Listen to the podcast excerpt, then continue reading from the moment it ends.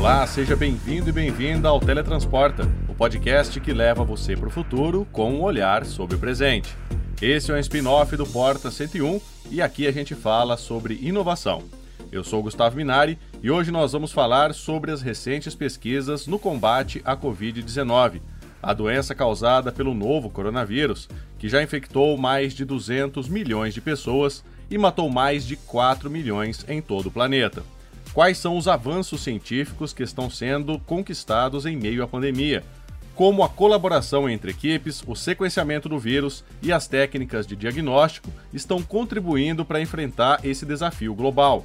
E quais são as perspectivas para o desenvolvimento de vacinas e tratamentos eficazes e seguros? Para responder a essas e outras perguntas, eu conversei com os professores Odemir Bruno, do Instituto de Física de São Carlos, e Flávio Veras, da Universidade Federal de Alfenas, que conseguiram inativar o vírus da Covid-19 usando ultrassom. Eu também conversei com o jornalista Fidel Forato, que é redator do Canaltech e especialista em saúde, e com o Dr. João Prates, que é médico infectologista da Beneficência Portuguesa. Então se segura na cadeira, aperte o seu fone de ouvido, que é hora do teletransporte para o futuro. Vem com a gente!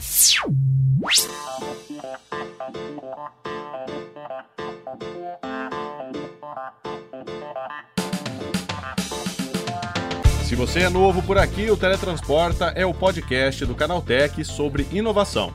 Vamos falar sobre futuro e sobre o desenvolvimento de ponta da indústria da tecnologia, só que com um olhar presente. Serão programas semanais às quartas-feiras apresentados por mim, Gustavo Minari, com entrevistas com especialistas e muito mais. Você pode mandar para a gente o tema que gostaria de ouvir por aqui. É só enviar para podcast@canaltech.com.br. Lembrando que nós temos podcasts todos os dias por aqui. De terça a sábado, o podcast Canaltech com notícias do dia. Aos domingos, o Vale Play sobre entretenimento e cultura pop. E de segunda, o Porta 101. Então assine os nossos feeds para não perder nenhuma novidade. É isso? Então vamos ao programa de hoje.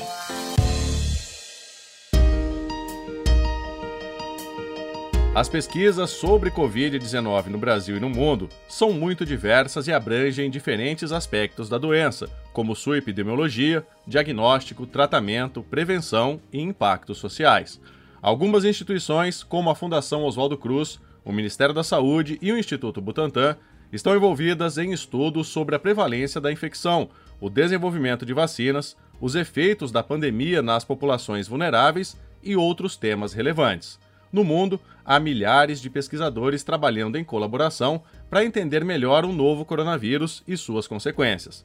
Alguns dos países que mais publicam artigos científicos sobre Covid-19 são Estados Unidos, China, Reino Unido, Índia e Alemanha. Aqui no Brasil, os professores Odemir Bruno, do Instituto de Física de São Carlos, e Flávio Veras, da Universidade Federal de Alfenas, conseguiram inativar o vírus da Covid-19 usando ultrassom. Na verdade, ele se baseou por um modelo matemático, publicado em 2020, 2021, pelo grupo lá do, do MIT, né, do Instituto de Tecnologia de Massachusetts, né, e baseado nessa, nessa equação, baseado nesse modelo matemático, a gente apostou né, naquele, naquilo que aquilo ali fosse verdade. Então, o que, que faltou naquele trabalho inicialmente? Faltou a validação biológica. Faltou a gente fazer esse tratamento, pegar o ultrassom, colocar em cima do vírus, sobre o vírus, em contato com o vírus, né?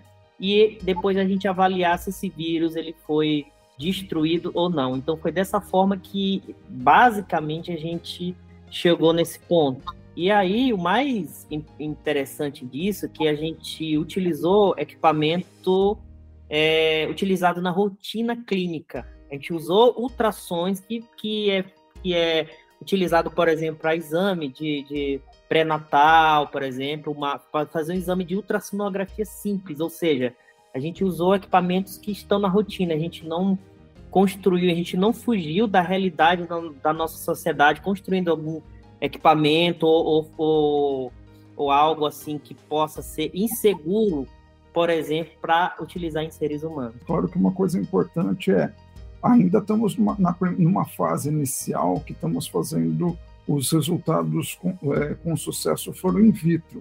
Então, por exemplo, tem alguns fenômenos que ocorrem é, que muito provavelmente vamos ter que, que embora usando é, as bandas e, e, e, e, todo esse framework que já está disponível nos ultrassons que estão no mercado, talvez quando isso for para for, for para uso clínico, vai ter que ser um ultrassom específico.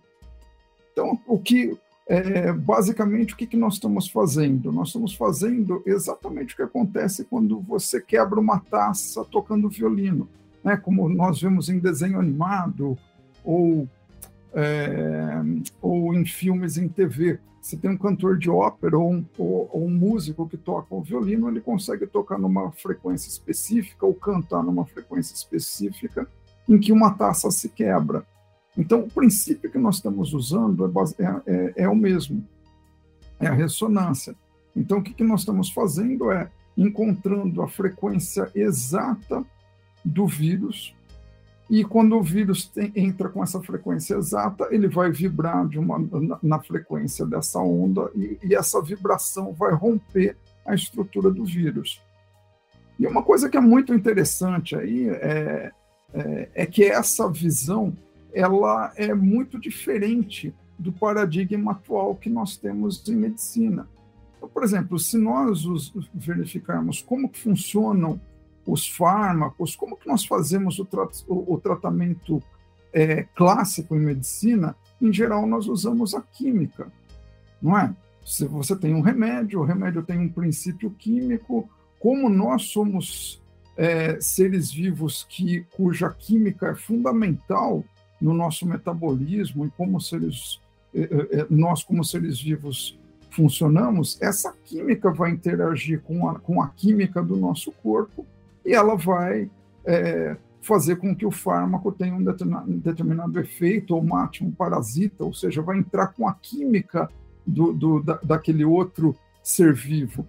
Nesse caso, o que nós estamos mudando o paradigma é que nós não estamos mais usando a química, aquilo nós estamos usando a física.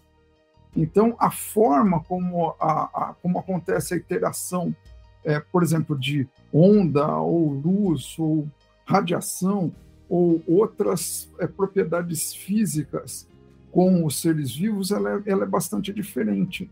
Então, por exemplo, então os paradigmas de como, como você vai tratar, sei lá, uma gripe ou um resfriado usando um dispositivo tecnológico né, que envolve interação física, aqui nós temos possibilidade de abrir um novo panorama em que nós estamos usando outros princípios.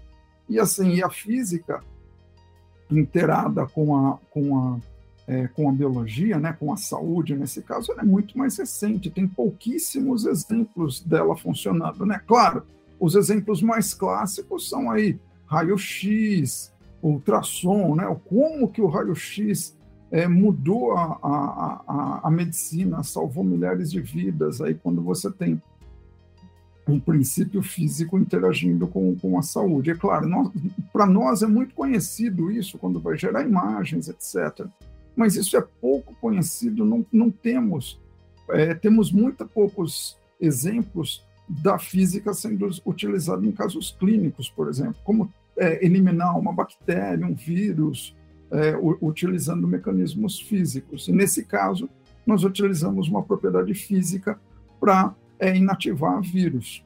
E quais seriam as principais vantagens dessa técnica? A vantagem é que vai existir poucas interações químicas, né? Porque o grande problema de um, de um fármaco, né, é exatamente os, os efeitos é, colaterais, né, diversos, né?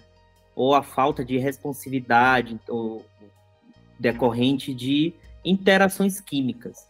Então você tem proteínas, o fármaco se liga a essas proteínas, etc, né? E a gente sabe que nosso organismo é muito complexo. Então, é, um fármaco que eu uso para, por exemplo, para dor de cabeça, ele pode afetar outros sistemas, é, como, por exemplo, o nosso estômago, que é muito clássico, conhecido, né? E a principal vantagem que nós é, observamos é exatamente a segurança é, em relação a um, um fármaco convencional, né? É, a segurança e a gente observa que existe uma seletividade em relação a frequência aplicada. Então, por exemplo, nem todo ultrassom ele vai funcionar e mesmo com mesmo a gente fez um, um, o nosso estudo com um único equipamento que esse equipamento a gente conseguiu selecionar diversas frequências, basicamente cinco frequências diferentes, né? E a gente observou que dessas cinco, uma ela apresenta esse efeito de inativação do vírus, né? Acredito também que a acessibilidade também ela passa a ser importante. Então, é, a, embora seja um equipamento relativamente caro, basicamente a, a, os sistemas de saúde ele tem acesso a, ao ultrassom, né? Mesmo equipamentos, é, o equipamento é muito antigo, então, por exemplo, ele, ele é difícil quebrar, ele, ele mesmo quebrando você tem consegue consertar e dentre outras vantagens assim que eu vejo, a segurança ela é uma, uma das principais. Além da segurança, a velocidade. O que é muito interessante é que, por exemplo, quando você tem um tratamento químico, como você está tendo uma interação química com, com, com um determinado ser vivo, isso o, o tempo é maior para surtir efeito. Especialmente porque se você colocar uma dose do, da, do, do fármaco muito alta, ela vai causar danos para é, é outras partes e para outros sistemas biológicos. Então, você precisa ter doses muito pequenas e muito direcionadas. Quando você muda para, é, no caso do ultrassom, ele inativa o vírus em questão de milissegundos ou segundos, né? é muito rápido. Então, isso também é uma, é uma vantagem, um procedimento em que é, isso chegando à fase clínica, o que se espera é que você consiga eliminar o vírus em, em, é, do corpo humano em questão de, de, de, minutos. Já foram feitos testes em laboratório? Quais foram os resultados? Bom, é, a gente está numa fase né, é, bem inicial, né? A gente já fez ah, os experimentos, bem, repetimos os experimentos várias vezes, utilizando as melhores técnicas né, em virologia, ou seja, as melhores técnicas para detectar o vírus, para saber se o vírus ele está inativo ou não. Né? A gente utilizou as, as técnicas em laboratório in vitro, né? A gente fez alguns testes pré-clínicos, mas a gente ainda não obteve sucesso, porque a gente está ainda é, tentando identificar qual é a frequência exata. Né? A gente está trabalhando assim é, realmente arduamente em relação ao tempo.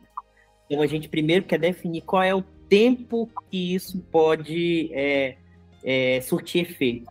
Os últimos resultados a gente observou que em um, um minuto a gente já tem uma inativação do vírus quase por completa, né? Os, resultados mais novos. Né? E a gente fez alguns. É, nosso próximo passo agora é repetir esses testes pré-clínicos porque não são fáceis. Os testes pré-clínicos consistem basicamente em a gente usar modelos animais. Aí é muito mais complexo. Por quê?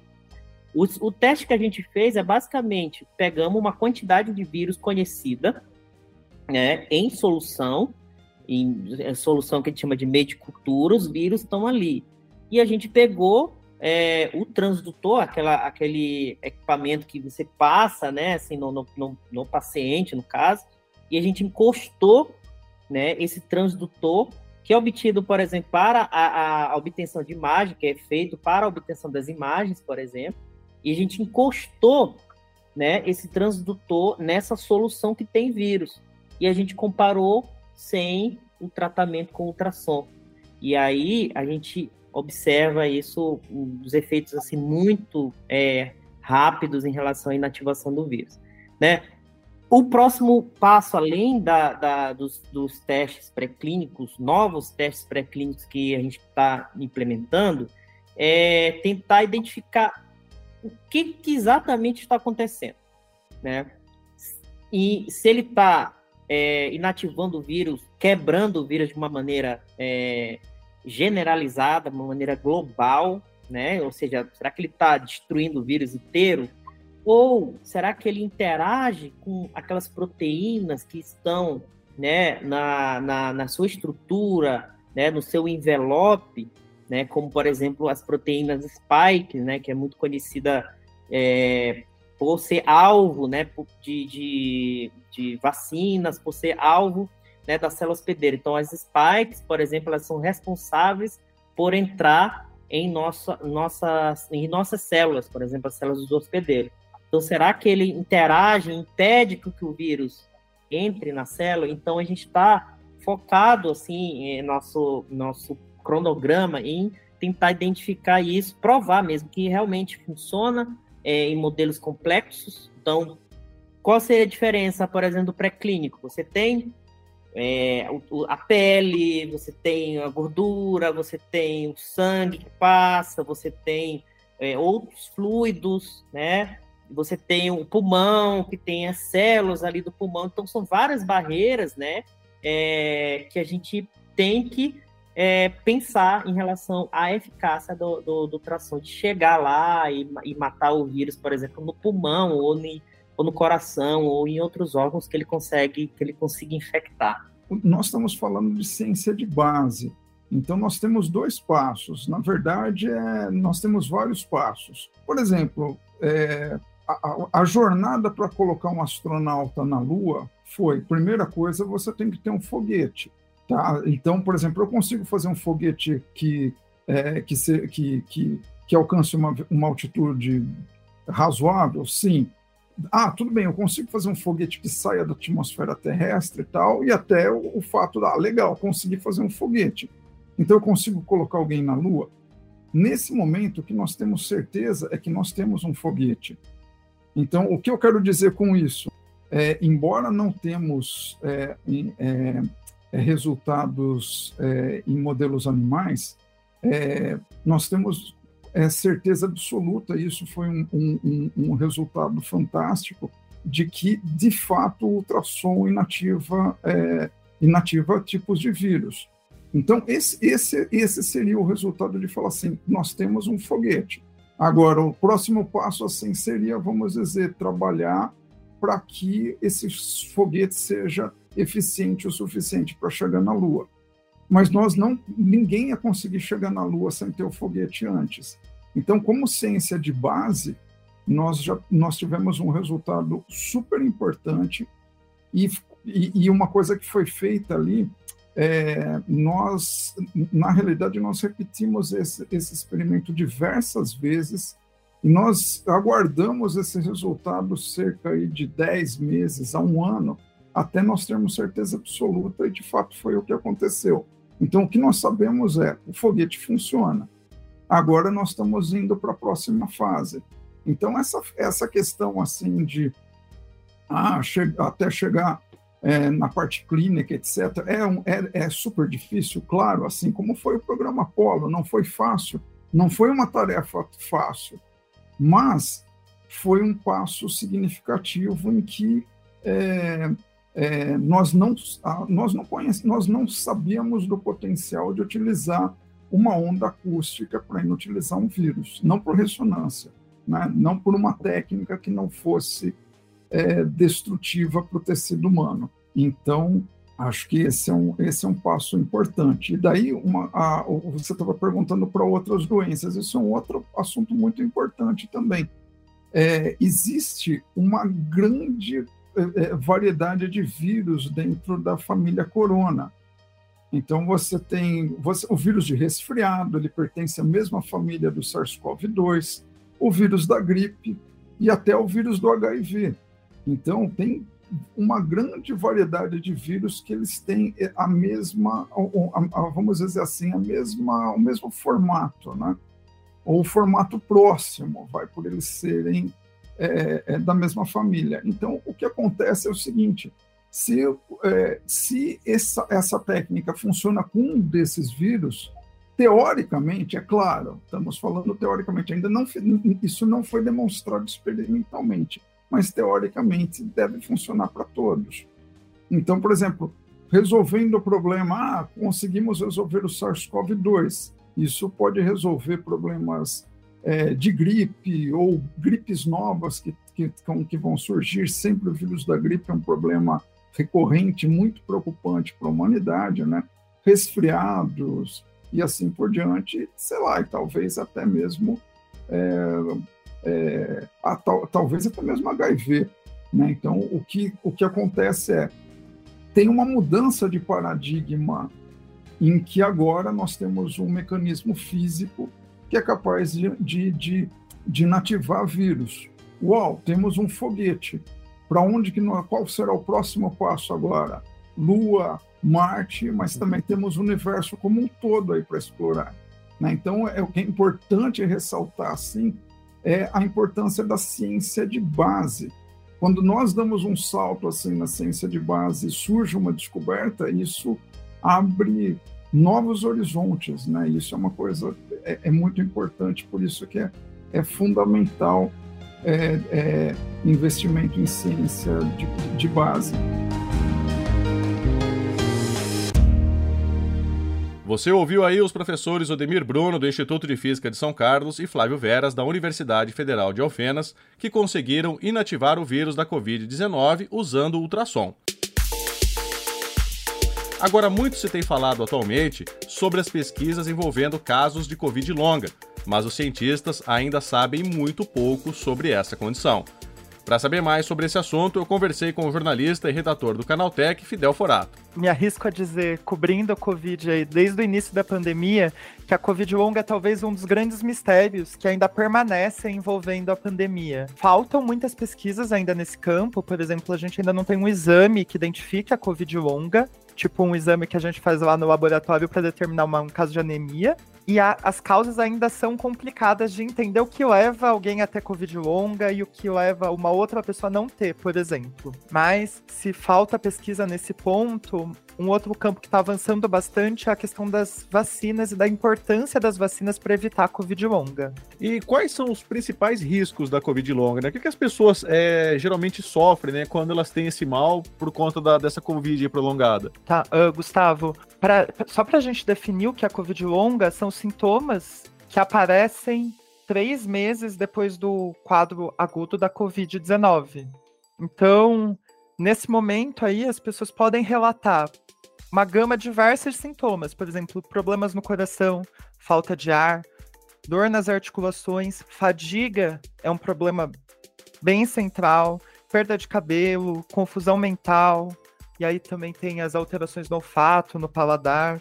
Ou seja, é um conjunto bem grande de sintomas associados que precisam ser tratados, acompanhados. E, e por que, que é tão difícil descobrir as causas? Você tem lido alguma coisa sobre isso, Fidel? Recentemente a gente publicou um artigo detalhando bem isso.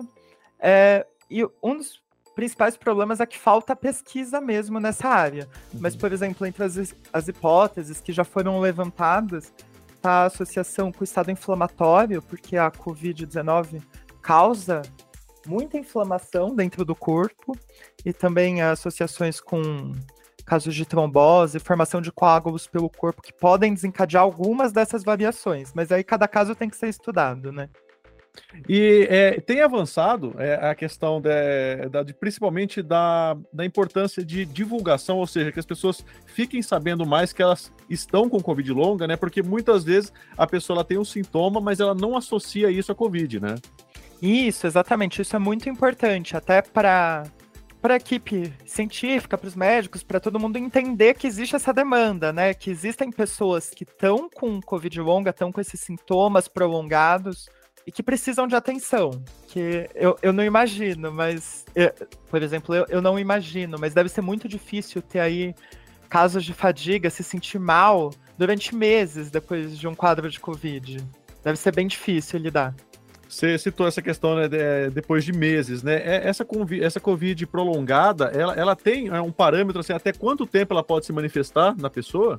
Não, não, isso vai variar de cada caso e tem gente que vai ter essas alterações de forma permanente. Então, ou, depende ou... do quadro, depende da complicação. Ou seja, ela pode ter que conviver com isso, né? Não se sabe por quanto tempo. Exatamente, vai variar do caso e da reabilitação da pessoa. Você falou né, da, da, publicação de artigos recentes aí sobre esse assunto, né? O que, que a gente tem de novo sobre isso, Fidel? Que eu considero de mais novo no assunto da Covid longa são os estudos comprovando que a vacinação pode reduzir esses casos. Uhum. Inclusive, nesse mês, um, grupo de pesquisadores suíços publicou um estudo revelando que o risco da variante Omicron, que é a variante que mais está circulando no mundo hoje, causar Covid longa é menor. Só que isso considerando um grupo restrito de pessoas, que no estudo foram recrutados apenas pessoas jovens, na faixa dos 40 anos, pessoas saudáveis e pessoas vacinadas. Uhum. E para esse grupo, o risco de desenvolver Covid longa era muito, muito mais baixo do que com as outras variantes que já circularam, tipo a Delta ou a Alpha. E não se sabe é, quais são as causas da Covid longa, né? Se ela é mais propensa a uma determinada faixa etária, a uma determinada etnia, não tem nada disso ainda. Não, o consenso é que a Covid longa seja mais comum em pessoas que tenham casos graves da Covid. Mas, eventualmente, pessoas que têm casos mais leves podem desenvolver também. Porque a ciência ainda não entende muito o que leva a desenvolver o quê. Chegou a hora do nosso quadro relâmpago. Quadro relâmpago é o momento em que nós trazemos uma curiosidade rápida sobre o tema que está sendo tratado e testamos os conhecimentos de você ouvinte. E a pergunta de hoje é: vocês sabem quando a primeira vacina foi usada em seres humanos? Essa é difícil, hein? A primeira vacina utilizada em seres humanos foi a vacina contra a varíola desenvolvida por Edward Jenner em 1796. Jenner observou que as pessoas que contraíam a varíola bovina ficavam imunes à varíola humana. Ele então desenvolveu uma vacina a partir da varíola bovina, que foi administrada num menino de 8 anos chamado James Phipps. Depois de ter sido vacinado com sucesso, Phipps foi exposto à varíola humana e não desenvolveu a doença. Desde então, as vacinas se tornaram uma das ferramentas mais importantes para prevenir doenças no mundo inteiro. Tá aí agora, além das vacinas, hoje nós também temos alguns remédios que ajudam no combate à Covid-19. Quem explica isso melhor pra gente é o médico infectologista da Beneficência Portuguesa, o Dr. João Prates. Doutor, então vamos lá. Queria que o senhor é, falasse primeiramente sobre eficácia de medicamentos no combate à Covid-19. Esses remédios, eles são eficazes? Em que pé que está isso? Boa. Então, é bem interessante essas perguntas. Quando a gente começou a cuidar de Covid, não tinha muitas opções, né? A gente começou a estudar algumas drogas e a, a primeira coisa que a gente desenvolveu foi para tratar pessoas que estavam ali numa fase mais aguda, inflamatória, que são os medicamentos anti-inflamatórios. E até hoje a gente usa eles. A gente mesmo, eu mesmo participei, a gente participou de vários estudos com eles. Então, começou, os primeiros remédios que a gente conseguiu utilizar foi o corticoide, né, dexametasona, prednisona, corticoides, na fase que a pessoa está bem doente. E aí, tem uma outra droga, tem algumas drogas que são anti-inflamatórias, que a pessoa que está muito doente mesmo. Aí, esses casos foram diminuindo bastante, né? E começaram a aparecer os antivirais para o Covid. Um dos antivirais foi o primeiro, foi aquele chamado Remdesivir. É uma droga injetável, a gente ainda tem ele, a gente ainda usa ele em algumas situações. Mas, assim, os resultados para quem já estava com pneumonia, ou seja, com Covid mais um tempo mais longo, não foram muito bons. Era uma, era uma redução ali de tempo de internação, não é assim uma droga super uh, eficiente. E tem um estudo com ela quando as pessoas estão começando, nos primeiros dias de doença, começa ali o, o, antiviral e faz uma dose mais curta, três dias, porque ele é injetável, esse que era um, um, dos problemas. E ele tem uma eficácia, nesse estudo ele mostrou eficácia de reduzir a hospitalização, reduzir a necessidade de, de oxigênio de casos mais graves. Então ele deu uma prevenida, apesar de não ser incrivelmente eficaz, se você começasse bem cedinho. Só que não era muito a nossa realidade. Imagina, dois, três dias de sintoma, tem que cara tomar um remédio injetável na veia que não estava amplamente disponível. Então esse era um problema. Aí a gente chegou na, onde a gente está agora nós temos duas opções de drogas orais para o Covid-19 que são antivirais, que mostraram uma boa eficiência em casos bem iniciais, bem no comecinho. Aí você fala assim, mas espera, olha, se, se eu olhar hoje estatística, uma pessoa saudável, quatro doses de vacina nas costas e tiver Covid, a chance dela ir mal é muito pequena. Então, o antiviral para essa população de baixo risco provavelmente não vai fazer muita diferença. Então ele vira um recurso mais estratégico e caro, claro, tem um custo elevado, para as pessoas que têm alguma doença, uma comunidade, alguma coisa assim. Aí, qual que é a ideia? Eu tenho duas opções antivirais. Nós temos o, o, o Nirmatrelvir com ritonavir, que é o Paxlovid, que é da Pfizer, e nós temos o Monopiravir, que é da MSD. São duas drogas que existem hoje por via oral. Eles O Ministério da Saúde tem o Paxlovid na sua rotina e entra para aqueles casos de pessoas que são de alto risco para ter para ir mal, alto risco de óbito, idosos, muitas comorbidades, especialmente os imunossuprimidos, porque os imunossuprimidos têm um problema, eles são vacinados e a vacina não dá aquela mesma proteção que ele dá para pessoas saudáveis. E aí ele pode ser usado e é dispensado pelo Brasil aí para casos até cinco dias do início dos sintomas. Esse é o grande limitante, o grande problema é que o Ministério só dá a droga para essas pessoas aí que são bem no início. Então a gente precisa ter um diagnóstico preciso, rápido. Uma pessoa que é imunossuprimida, que fica doente, ela tem que avisar o médico dela rápido, ela tem que estar muito atenta e tem que ser encaminhada rapidamente para receber o medicamento. E ele tem uma eficácia, assim, em reduzir a chance dessa pessoa ter um caso grave e evoluir para a morte. Então esse, é, esse é o momento em que nós estamos. A gente tem antiviral bioral, inclusive no serviço público de saúde, para pessoas que têm alto risco de ter Covid grave. É para todo mundo? Não. É para aquelas pessoas bem específicas. O medicamento tem interações medicamentosas importantes, então as pessoas geralmente mais velhas tomam vários remédios, então tem que olhar isso com um pouco de cuidado, mas não é nada proibitivo. Às vezes é uma coisa assim, ah, toma um remédio para o colesterol, ah, para o remédio do colesterol ali pelos cinco dias do medicamento e depois volta. Nenhum prejuízo, por exemplo, são as coisas que acontecem. Então, hoje nós temos antiviral aprovado para casos iniciais em pessoas com alto risco de progressão para doença grave, que são os idosos, com comorbidades e imunossuprimidos. É para esses os grupos que têm uh, os antivirais. Os anticorpos, que eram umas drogas que a gente usou, usou para Covid durante um tempo, eles demoraram um pouco a chegar no Brasil, né? Uh, e nós tínhamos várias opções, então a gente criava anticorpos prontos que grudavam na proteína spike do vírus e neutralizava ele, que era muito legal. Só que quando veio o Omicron, a mutação dessa proteína deixou ele resistente a um monte desses anticorpos. E aí as subvariantes foram surgindo e foi se tendo resistência, resistência, resistência. Até curiosamente eu estava nos Estados Unidos quando o FDA falou assim: parem de usar o Beptelovimab, que era o último grupo de anticorpos ali que dava para ser usado. Falaram: olha, a eficácia com certeza rebaixou muito, vamos parar de utilizar. Então hoje a gente não tem. Agora, recentemente, o Ministério, a Anvisa até tirou a licença de um dos que a gente tinha aprovado aqui no Brasil, que, é, que era o Evusheld, não está mais, não tá mais no mercado. Então, realmente, essa, esse, esse mundo dos anticorpos, infelizmente, durou pouco e acabou rápido, porque o Covid foi mudando. Então, hoje nós temos antiviral, via oral, para casos iniciais de alto risco de progressão, e se o paciente é hospitalizado, a gente usa drogas anti-inflamatórias, o corticoide é o principal, e em alguns casos selecionados temos algumas outras opções. Então, evoluiu bastante, né? E a gente ainda consegue trazer bons tratamentos para a maior parte dos pacientes, mas infelizmente ainda temos aí uh, imunossuprimidos graves, que tem uma doença que não, assim, por exemplo, não é descoberta ou não é tratada nos primeiros 4, 5 dias, ou que mesmo tratados com antivirais eles progridem e pioram. Isso a gente está vendo em algumas populações selecionadas, pessoas que recebem transplante de medula, transplante de órgão sólido, leucemias agudas, alguns tipos de linfoma, drogas que baixam muito o imunológico, e esses ainda são um grupo problemático. E ainda temos eventuais casos em pacientes idosos com muitas comorbidades, esses com um quadro clínico mais típico assim do, do, do Covid de antigamente. Com relação às vacinas agora, doutor, o que a gente tem de mais avançado hoje em dia? Boa, a novidade é a vacina bivalente, tá todo mundo falando, né? Então, o que, tem de legal? Então, só para conceitualmente, né, o que, que chama, por que, que chama bivalente? É porque todas elas, as vacinas anteriores, elas incluem algum componente ou, ou pedaço do vírus ou o vírus inteiro inativado do vírus é, original, né, do, da, da Covid. Então, com, antes de surgirem várias variantes aí, e o bivalente inclui uma, um componente de variante Ômicron. Essa é a novidade aí, né?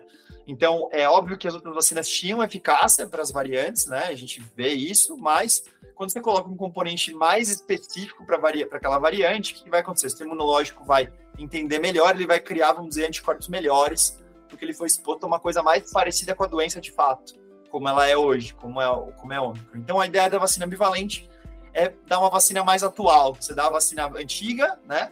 E dá uma vacina que parece muito mais com o vírus de hoje do que a primeira vacina. Isso é, é essa é a ideia de como ela funciona. A vacina bivalente mostrou-se eficaz principalmente na redução de casos sintomáticos e confirmados, tá? Lembrando que ela é bivalente, ela tem o produto anterior, então ela tem a eficácia da vacina anterior, mais alguma coisa. E ela mostrou, tem um estudo bem bacana nos Estados Unidos, que é bem interessante, que eles olharam postos de autotestagem, né? Então você ia lá na farmácia e fazia um teste de Covid, né? E eles compararam pessoas que tomaram vacina bivalente com as que tomaram as outras vacinas, né? E então, e, ou quem tinha tomado vacina bivalente que não tinha tomado nenhuma vacina recentemente, né? E eles conseguiram mostrar que a bivalente ela tem mais proteção. Teve menos casos de Covid confirmado, menos casos de gripe que buscaram o teste para Covid.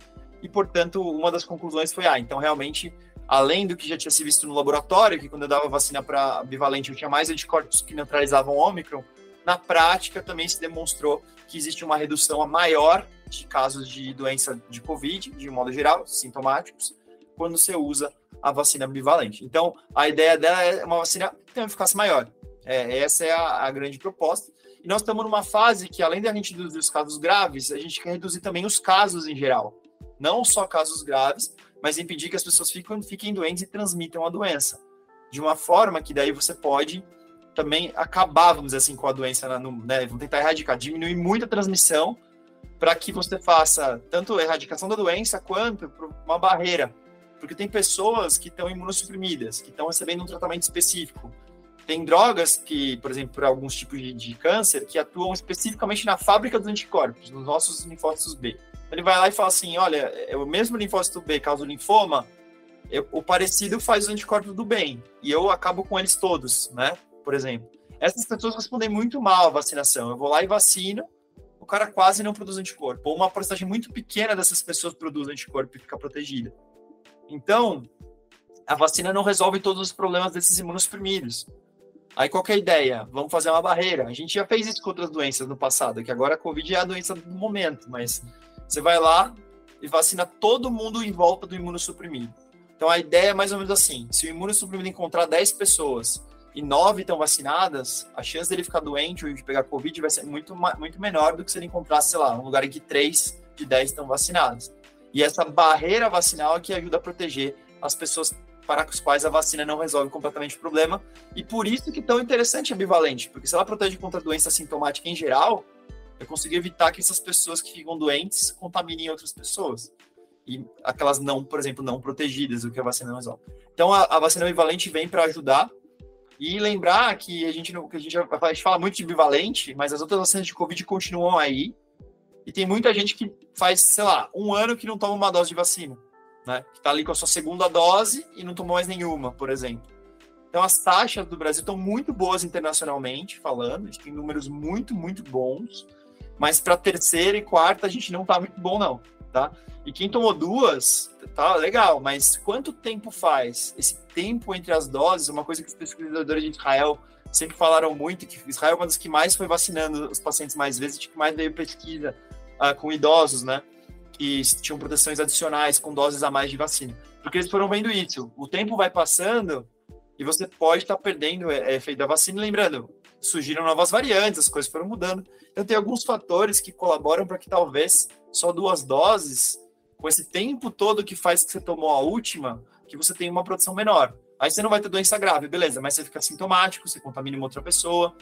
Então, a gente bivalente é muito legal, é acrescenta, é muito bom. Para os imunossuprimidos que não conseguiram tomar vacina em tempo, então estão na quinta dose, por exemplo. Eles tomaram as quatro estavam imunossuprimidos, agora não estão mais. Isso é um baita negócio. Agora eles pararam o remédio, por exemplo, do linfoma e vão tomar o seu, o seu, a sua vacina agora numa situação boa. Então, a bivalente é um reforço excelente, é um baita bom reforço, tá? Só que ainda temos que tomar as vacinas de antes também, não dá para esquecer, né? Então, continua, corre a bivalente, é, é uma proposta especial, deve continuar, mas também corre as outras vacinas continuam. Para quê? Para vacinar as pessoas que ainda nem tomaram essas primeiras doses. Doutor, agora, existem pesquisas relacionadas ao desenvolvimento de novas vacinas? Sim, ainda tem muita coisa rolando. Ah, tem muitas questões. Tem, tem gente que está desenvolvendo novos anticorpos, né, como a gente comentou, mas principalmente imunizantes. Tem uma, é como se fosse um, desde o começo da pandemia, né, tem uma corrida de vários produtos vacinais. Né? Então, tem sim várias vacinas em andamento, tanto com tecnologia mRNA, como a que a gente está vendo hoje, como com outras tecnologias. Tem estudos rolando ainda, inclusive com é, Omicron e componentes relacionados ao Omicron aí, e com diferentes boosters de imunidade e tudo mais. Tem coisas que assim, são estimuladores, co-estimuladores imunológicos, que são bem interessantes. Então, ainda está rolando muita coisa. E a parte boa é que isso faz com que tenha uma competição no mercado e as vacinas fiquem mais baratas e mais acessíveis para o mundo e também o número de vacinas, né, se todo mundo está fabricando, consegue atender as expectativas. Então tem, ainda tem muita pesquisa com vacina, por incrível, por incrível que pareça, né? Porque existe aquela teoria de que a, a gente ainda vai lidar com o vírus por muito tempo, né? Alguns pesquisadores ainda acreditam que a gente vai, sempre que surge uma variante nova, tem um aumento do número de casos, ela, ela, elas têm potencial de escapar um pouco mais, né? Dos anticorpos neutralizantes de antes. Então, existe sim uma demanda por uma vacina que seja, por exemplo, exemplo, a gente não tem 100% eficaz para reduzir doença, inclusive. Então, sei lá, tomou e você nem fica doente. A gente não tem esse produto hoje, e sim, seria uma coisa muito interessante, porque daí a gente realmente tem uma capacidade muito maior de erradicar a doença, né? Como a gente fez com várias outras, né? Então, quando a gente fala de vírus respiratório, pode ver, influenza. A vacina não é 100% eficaz, não é 99% eficaz que para outras coisas é, né? E para muitas doenças. Então, a gente ainda não chegou lá e tem sim muita pesquisa rolando ainda. Inclusive, é, eu, não, eu desconheço, mas, por exemplo, influenza já tentaram fazer vacina intranasal, por exemplo. Né? Existe vacina intranasal para influenza. Tem algumas indicações precisas, mas até isso existe, né? Então, não só vacinas, mas métodos mais criativos de dispensar a vacina para te permitir fazer uma vacinação em, em, em, massa com mais facilidade, por exemplo, também é uma coisa que a, a gente corre atrás. Agora, é possível criar uma vacina que funcione contra todas as variantes, doutor? Então, uh, é, é, um pouco, é um pouco complicado, mas sim, é, é, assim, na teoria é bem possível, porque qual é a ideia? A, aquela, aquela proteína spike do vírus, é, lembrando, a resposta ao vírus não depende só dos anticorpos, né? Isso é uma coisa muito importante.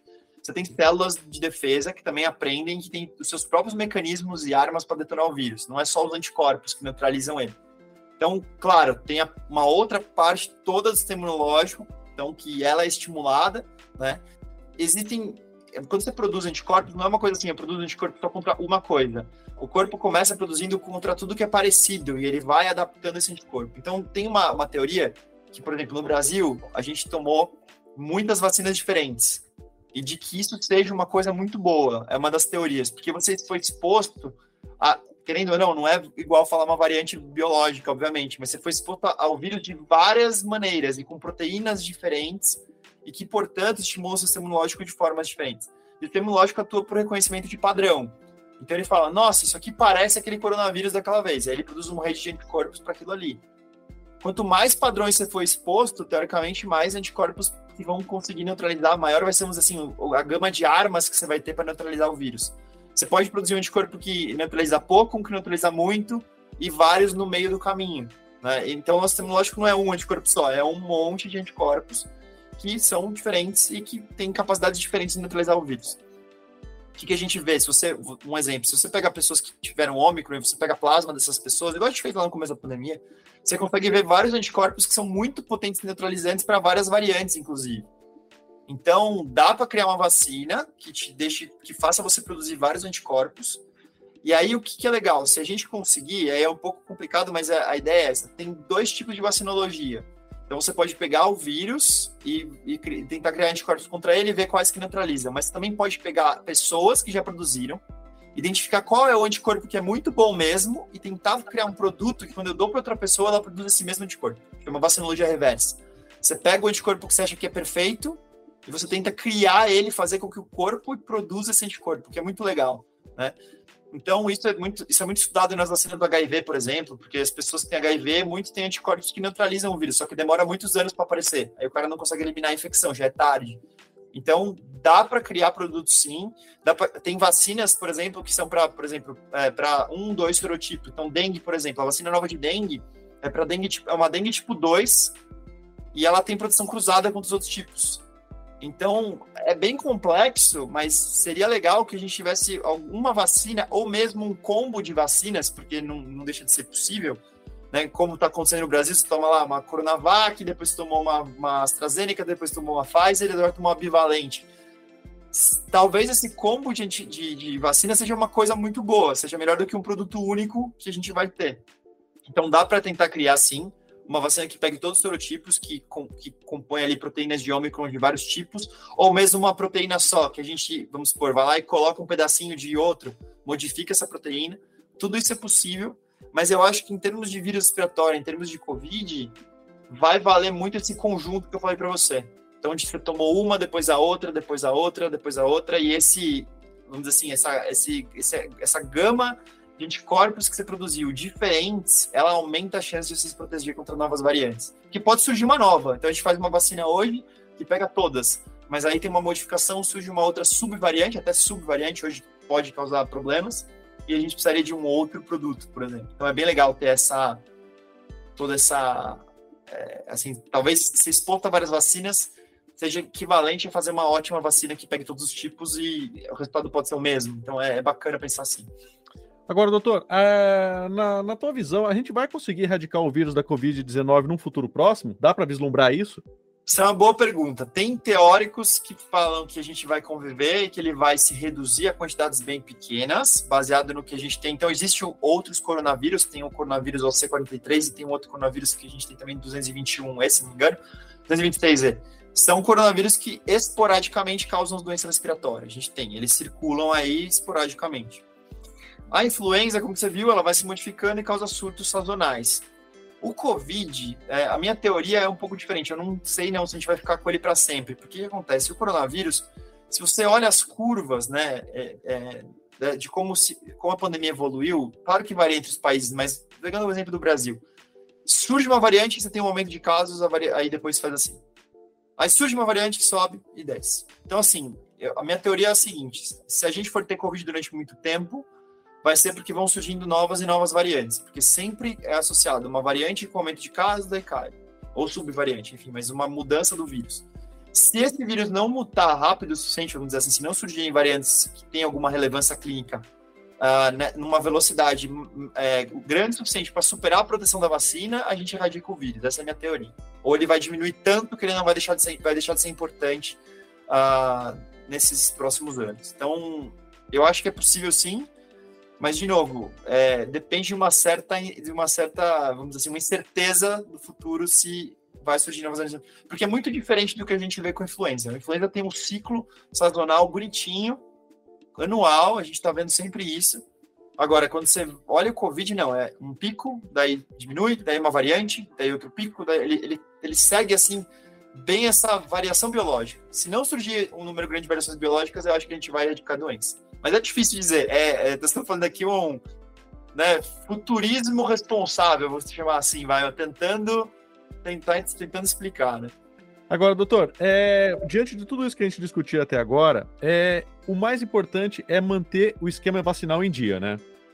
Isso, é, é a ferramenta melhor de proteção que a gente tem, e quando a gente aumenta o número de pessoas vacinadas, a gente protege quem não consegue ficar protegido pela vacina, como a gente falou, os imunossuprimidos. Então, você fala assim, ah, o que é melhor fazer? Se concentrar em vacinação.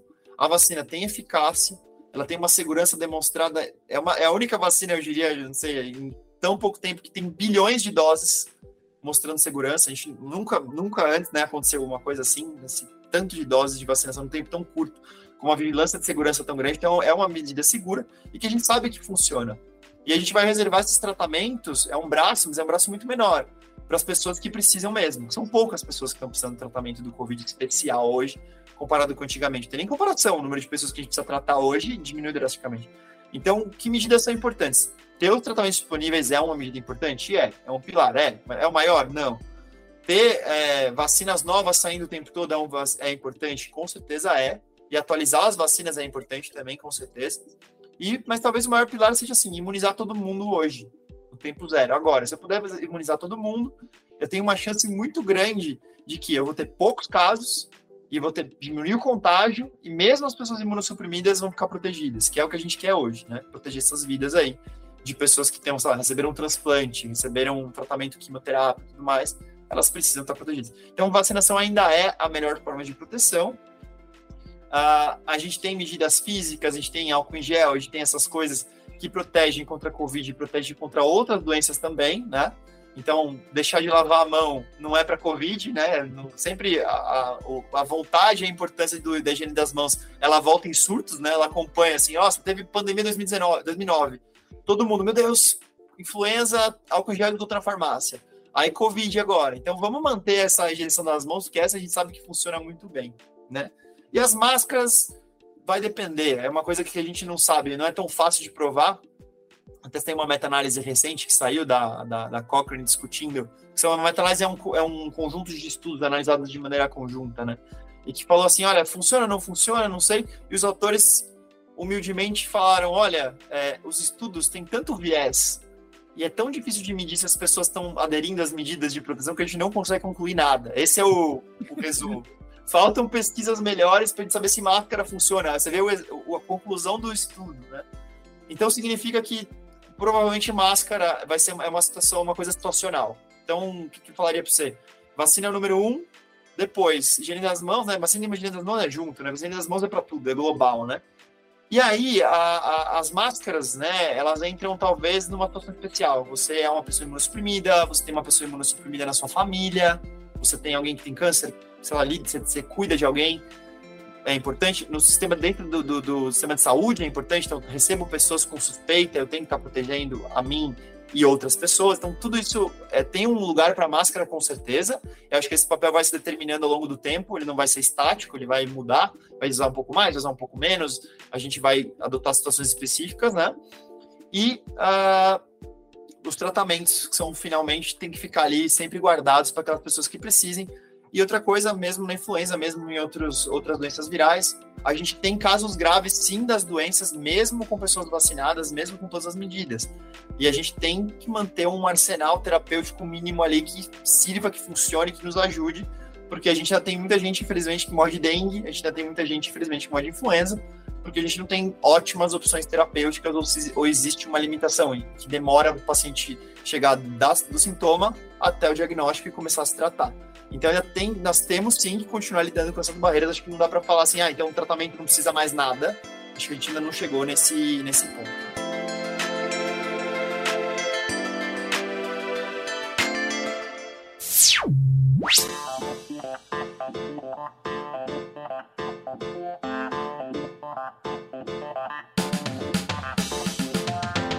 É isso aí, o nosso Teletransporta de hoje sobre pesquisas para combater a Covid-19 está chegando ao fim.